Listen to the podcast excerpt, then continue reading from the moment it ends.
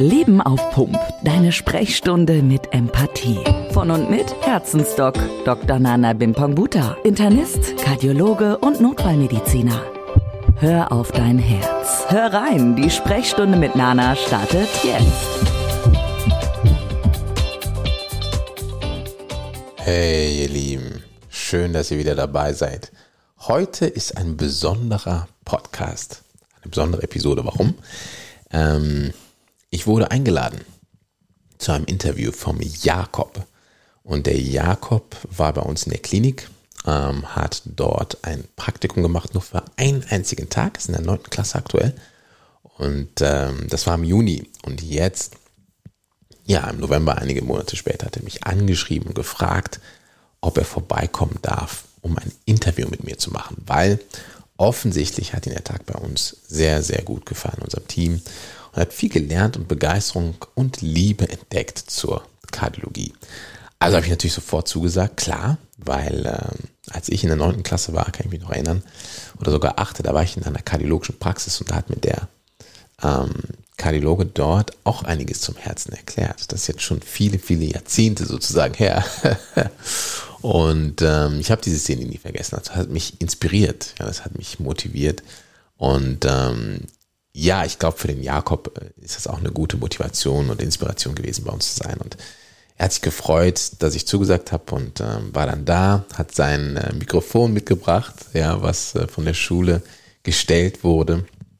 Und dann haben wir das einfach spontan aufgenommen. Und ja, ich möchte das gerne mit euch teilen, weil ich habe ihm versprochen, das online zu stellen ähm, in meinem Podcast als, ja, als Geschenk. Und ähm, ja, lieber Jakob, ich hoffe sehr, dass äh, das für dich was bringt und dich weiterbringt. Deswegen, hier ist dein Interview mit mir.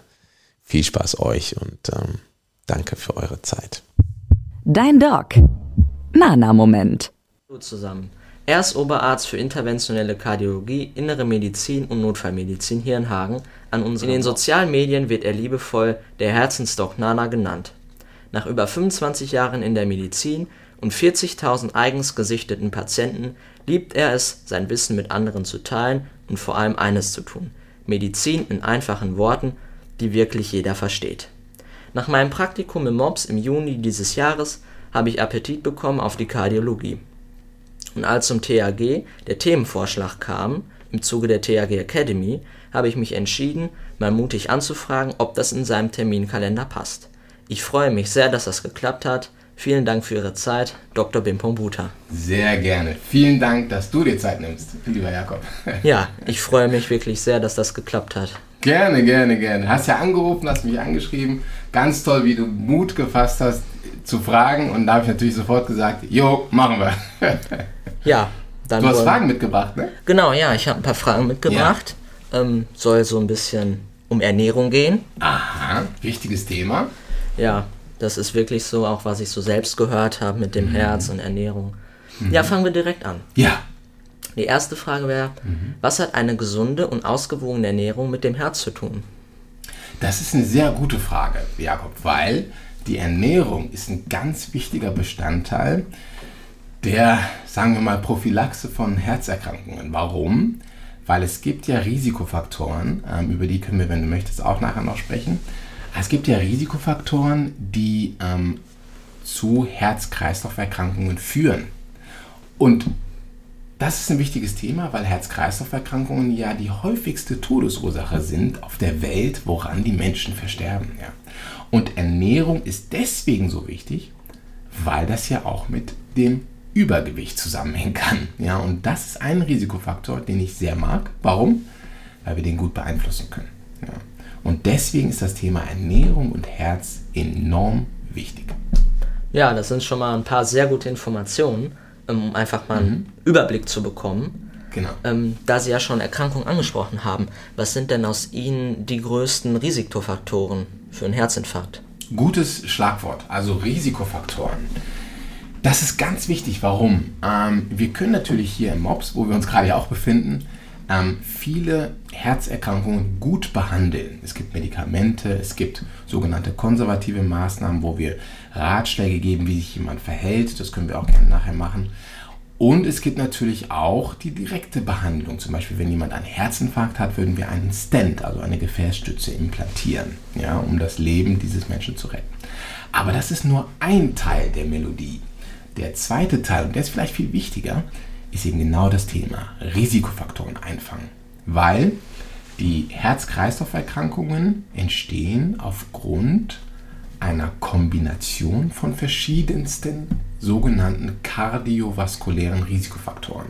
Also die Faktoren, die dazu führen, dass die Arteriosklerose, also die Verkalkung in den Rohren, ja, also in den ähm, Gefäßen überhaupt entsteht. Und da gibt es klassischerweise fünf Stück. Die kann ich dir einmal nennen, wenn du möchtest. Ja, gerne. Ja? Also die fünf kardiovaskulären Risikofaktoren sind Übergewicht, die sogenannte Adipositas. Da gibt es einen bestimmten Wert, den man ausrechnen kann, den sogenannten BMI-Wert, der einem aussagt, ob man jetzt zu dick ist oder nicht. Hm. Und das zweite ist das Rauchen. Ja, also Rauchen ist einer der berühmtesten kardiovaskulären Risikofaktoren, die zu einem Herzinfarkt führen können und auch zu vielen anderen Erkrankungen. Dann gibt es noch das Cholesterin. Ja, also wenn das Cholesterin zu hoch ist, auch da gibt es wieder verschiedene Cholesterine. Aber wenn ein bestimmtes Cholesterin, das schlechte Cholesterin, das sogenannte LDL-Cholesterin, wenn das zu hoch ist, kann das auch zu einem Herzinfarkt führen. Und noch zwei weitere Risikofaktoren sind sehr berühmt. Der Diabetes, also die Blutzuckerkrankheit und der Bluthochdruck. Ja, ähm, die sind besonders spannend, diese beiden letzten, weil das sind Risikofaktoren, die man gar nicht erst merkt häufig. Und die kann man nur feststellen, wenn man das misst. Ja, was Sie da sagen, davon habe ich auch schon viel gehört, vor allem mhm. was Rauchen und äh, Diabetes anbelangt. Ja. Das sind ja auch Sachen, die man im Alltag schon mal mitbekommen hat. Absolut. Ähm, und da wir auch gerade beim Thema Herzinfarkt sind, was sind denn die besten Verhaltensweisen, um sich danach zu erholen? Welche Ernährung ist hier besonders gut? Okay, auch wieder gut. Du hast gute Fragen mitgebracht. also, ganz wichtig nach einem Herzinfarkt ist erstens, anerkennen, hoppla, das war eine lebensbedrohliche Erkrankung. Das fällt vielen Patienten gar nicht so leicht. Ja. Wir haben sehr viele Geschäftsleute, die viel zu tun haben, viel Stress, manchmal sind die auch Raucher, ernähren sich nicht gut, haben Übergewicht, haben hohes Cholesterin. Und die bekommen dann diesen Herzinfarkt, ja. Und die müssen erstmal häufig, und das versuchen wir auch hier schon natürlich mit Empathie, die Menschen abzufangen und denen das zu sagen. Das war jetzt ein Herzinfarkt. Aber die gute Nachricht ist, diese Risikofaktoren, die können wir teilweise durch Ernährung und in Kombination mit Bewegung sehr gut drücken. Ja, man hat gesehen, wenn man die Kombination der Risikofaktoren bessert, dass dann die Überlebenswahrscheinlichkeit exponentiell wächst. Ja, also es lohnt sich wirklich, sich damit zu beschäftigen. Und ein Thema ist bei der Ernährung sicher, dass man die sogenannte mediterrane Kost bevorzugen sollte. Was ist mediterrane Kost? Obst, Gemüse und alles, was bunt ist. Keine Gummibärchen, aber sozusagen was bunt ist. Also bunt, gutes Gemüse mal essen. Vielleicht mal weniger auf ähm, äh, also weniger Süßigkeiten. Ja, auch das hängt wieder mit Diabetes, Blutzuckerkrankheit zusammen. Ja. Ähm, dann viel Gemüse, viel Obst, ähm, ähm, eher Fisch statt Fleisch zum Beispiel. Ja. Gesättigte Fettsäuren vermeiden, wie zum Beispiel die in Sahne oder Süßigkeiten sind. Ja. Oder was auch Cholesterin zum Beispiel senken kann, ist roter Reis. Ja, den gibt es als ähm, Tablettenform, also so in Kapseln kann man den zu sich nehmen. Oder man kann auch roten Reis essen. Ja. Also die Ernährung ist ein entscheidender, ähm, eine entscheidende Einflussmöglichkeit für Risikofaktoren. Und wer sich mit Ernährung beschäftigt, wird gesünder sein, wenn er Gesundes zu sich nimmt. Ja, da, was Sie sagen, das mit Bewegung und Ernährung, das sind ja auch wirklich Sachen, die man einfach im Alltag umsetzen kann. Absolut. Und dazu auch die Frage, was machen Sie eigentlich, um ihr Herz gesund zu halten, mal so, dass man als normaler Mensch Worte von einem Profi hört. Oh, danke für das Kompliment. Was mache ich selber? Ich stehe jeden Tag, Jakob, ich hätte nie gedacht, dass ich das hinkriege, aber ich stehe jeden Tag um 5.30 Uhr auf. Und dann fahre ich ohne zu frühstücken zum Sport, ins Fitnessstudio. Und im Fitnessstudio mache ich leichte Übungen vor dem Arbeitsbeginn, ähm, indem ich mich erstmal aufwärme, 10 Minuten aufwärmen, mich bewegen, dadurch wachsen, äh, wachsen die Muskeln, dadurch wachen die Muskeln auf. Und dann mache ich Übungen für die verschiedenen Muskelpartien. Ja, ich mache meistens ein Ganzkörpertraining. Leicht, also nicht zu leichte Gewichte, aber auch nicht zu schwere Gewichte, sondern regelmäßig einfach sich bewegen.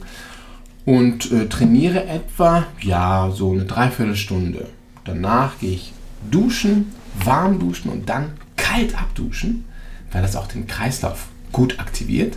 Und danach bin ich fit und fahre zur Arbeit. Ja, das sind ja mal sehr gute Tipps für die Bewegung.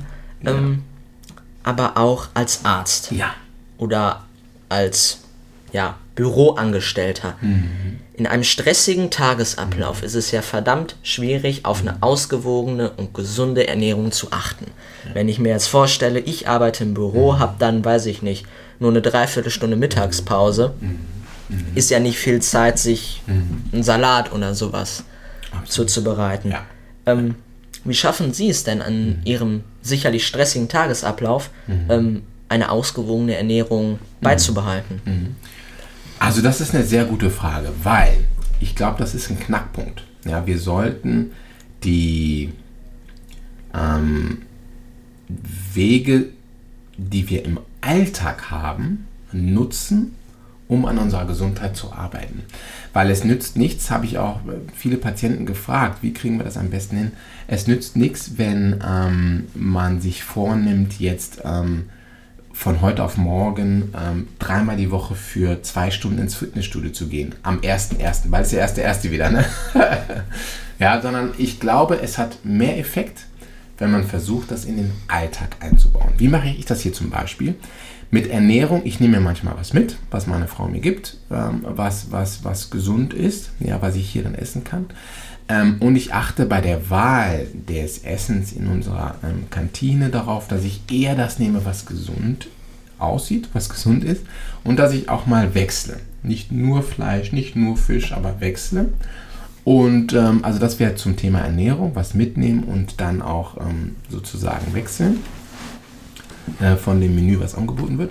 Und Bewegung mache ich auch auf der Arbeit. Mein Büro ist in der dritten Etage und ich nehme selten den Aufzug. Also nach dem Essen nehme ich immer den Aufzug, weil da bin ich zu faul, wenn ich gerade gegessen habe. Aber ansonsten bewege ich mich den ganzen Tag über 8, 9 Stunden, die ganze Zeit über die Treppen. Also ich gehe Treppen jeden Tag rauf und runter. Ja. Und ähm, wie, wie könnt ihr das machen oder wie können andere das machen? Einfach in den Alltag einbauen. Die Wege, die ihr sowieso geht, die beibehalten, aber mal nicht den Aufzug nehmen. Oder wenn man mit dem Bus fährt, mal vielleicht eine Station vorher aussteigen, den Rest mal zu Fuß gehen, stramm oder so. Ne?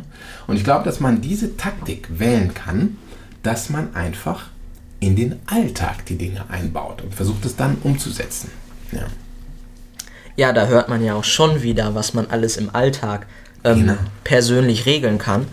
Ähm, jetzt aber für uns Schülerinnen und Schüler. Ich Ja. persönlich bin an einer Ganztagsschule, die geht bis 15 Uhr an drei Tagen. Da ist es dann auch schwer, immer drauf zu achten, weil dann ist man müde und K.O. und ähm, hat auch mal Hunger auf was jetzt ähm, nicht unbedingt super gesund ist. Deswegen noch die Frage, was können Sie uns Schülerinnen und Schüler bezüglich gesunder Ernährung für Tipps geben?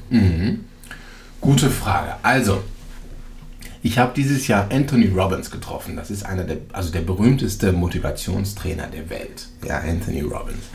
Und ich habe mit ihm sprechen können und habe ihn gefragt, wie, was ist Motivation und wie kann ich das machen? Was kann ich meinen Patientinnen und Patienten oder auch Schülern, anderen oder in meinem Podcast ähm, oder in den sozialen Medien, was kann ich mit den Menschen teilen? Und er hat mir gesagt, das ist eigentlich eine Sache, die mir am meisten hilft. Und zwar hat er gesagt, Complexity is the enemy of execution. Das bedeutet, Komplexität, wenn wir es zu kompliziert machen, dann werden wir es nicht exekutieren, werden wir es nicht ausführen. Mit anderen Worten, es gilt, die Dinge möglichst einfach zu halten. Ja? Was bedeutet das zum Beispiel? Ähm, es ist vor allem, ich glaube, alles beginnt mit dem Warum. Man muss sich überlegen, okay, es ist gut gesund zu sein, warum will ich das überhaupt? Und ein Warum könnte sein, ich möchte länger leben. Ein Warum könnte sein, ich möchte weniger Beschwerden im Alltag vielleicht jetzt schon vorbeugen. Ja? Ähm, und ich möchte einfach fitter sein, leistungsfähiger. Und da lohnt sich das, sich mit Ernährung und Bewegung auseinanderzusetzen. Wie kann man das als Schüler hinkriegen oder wie habe ich das gemacht? Ähm, ich habe etwas gemacht, was mir Spaß macht. Zum Beispiel beim Sport habe ich lange Basketball gespielt. Ja, ich spiele immer noch Basketball, jetzt aber in der Uni in Witten, wo ich unterrichte. Aber ähm, das wäre eine Möglichkeit, ne? dass man sich was aussucht, was gesund ist, Bewegung, und vor allem aber was einem Spaß macht. Wo es einem also die Schwelle, das zu machen, viel geringer ist, als wenn man sagt, okay, ich will jetzt anfangen zu kegeln oder ich will segeln anfangen, wo ich eigentlich keine Lust zu habe. Wählt etwas, wo ihr sowieso Bock drauf habt. Ja, das wäre das Erste. Das Zweite ist, wisst, also vorher noch wäre, wisst, warum ihr es macht. Sucht euer Warum. Warum, warum willst du gesund sein? Überlegt euch das vorher. Macht, was euch Spaß macht. Und es ist ein aktiver Prozess. Du hast eben gesagt, manchmal ist man müde. Das ist normal. Das darf man sich auch eingestehen, mal müde zu sein. Ich bin auch manchmal müde nach einem anstrengenden Tag. Das ist erlaubt, ja. Wichtig ist, dass man sich dann gut ausruht, ja, damit man für den nächsten Tag wieder Energie hat. Und dann, ja, also die Entscheidung treffen und aktiv sagen, hey, ich tue jetzt was dafür. Ne? Und das fällt leichter, wenn man die Dinge isst, zum Beispiel, die gesund sind, aber die einem auch schmecken. Wenn man die Dinge sich bewegt, in den Feldern sich bewegt, wo man sowieso auch Spaß dran hat. Ne? Das kann man so als ersten Schritt machen. Ja. Und das würde ich als ersten Schritt empfehlen. Und für den Rest, hey, informiert euch über Gesundheit. Ihr wisst, wo ich mich finde. Ich werde natürlich auch in den Medien nach wie vor viele Tipps geben, auch Alltagstipps, die man dann umsetzen kann, weil das mir wichtig ist. Ne? Ja, da Sie ja auch gerade schon das Thema Podcast angesprochen haben, ich habe mich natürlich auch ein bisschen informiert, ah. mit, wem ich, mit wem ich mich jetzt hier sozusagen abgebe. Sehr gut, sehr gut. Ähm, Sie haben einen Podcast, der heißt Leben auf Pump. Genau. Warum machen Sie das eigentlich? Weil das ist ja etwas, das ist ja nicht für einen Arzt, für einen Arzt selbstverständlich, der den ganzen Tag mhm. im OP steht oder sich mhm. um die Patienten kümmern muss, dass der sich dann noch die kostbare Zeit nimmt, mhm. um mit den normalen Menschen da draußen sich auseinanderzusetzen. Ja, also ich bin auch ein normaler Mensch. Nein, also vielen Dank fürs Kompliment. Warum?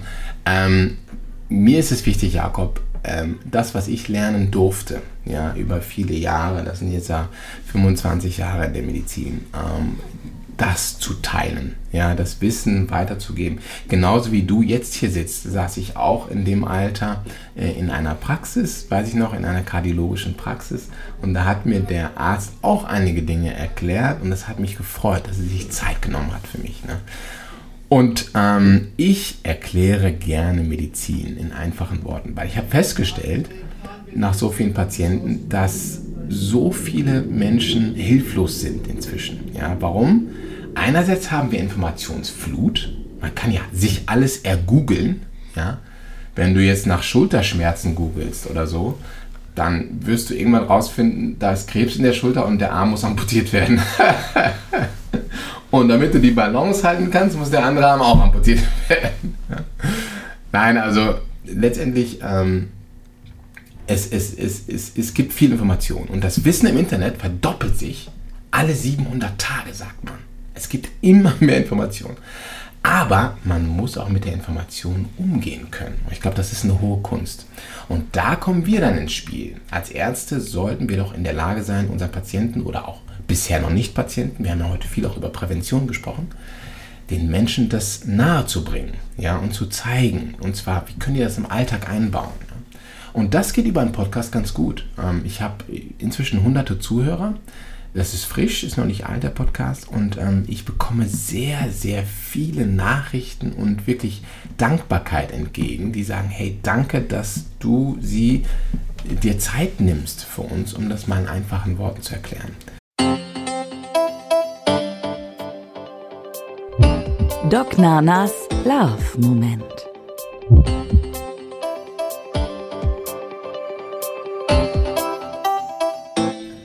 Und wenn du fragst, warum, ist mein Warum für den Podcast Liebe. Ich möchte teilen und vor allem auch die Begeisterung für die Medizin entfachen. Let's make medicine great again. das sind ja tolle Aussichten, Ideen von Ihnen, dass Sie Gerne. sagen, aus Liebe mache ich das einfach 100%. so. 100%, Ja. Freut mich sehr zu hören. Auch für tolle Informationen, die Sie mir heute zu meinen Fragen gegeben haben, bedanke Gerne, ich mich gerne. sehr. Gerne, gerne. Ja, dann bis zum nächsten Mal, würde ich sagen. Bis zum nächsten Mal. Vielen Dank für deine Zeit. Danke sehr. Danke fürs Kommen. Bis bald. Bis bald. Ciao, ciao. Ganz ohne Termin kommst du auch das nächste Mal direkt wieder dran bei Herzensdoc Nana. Er verarztet dich mit Wissen rund um deine Gesundheit. Sicher dir die Sprechstunde mit Empathie mit einem Klick. Abonniere Leben auf Punkt der Podcast und wir hören uns gleich schon wieder. Noch schneller zu Nana geht's natürlich über seine Homepage. Herzlich willkommen auf herzensdoc.de.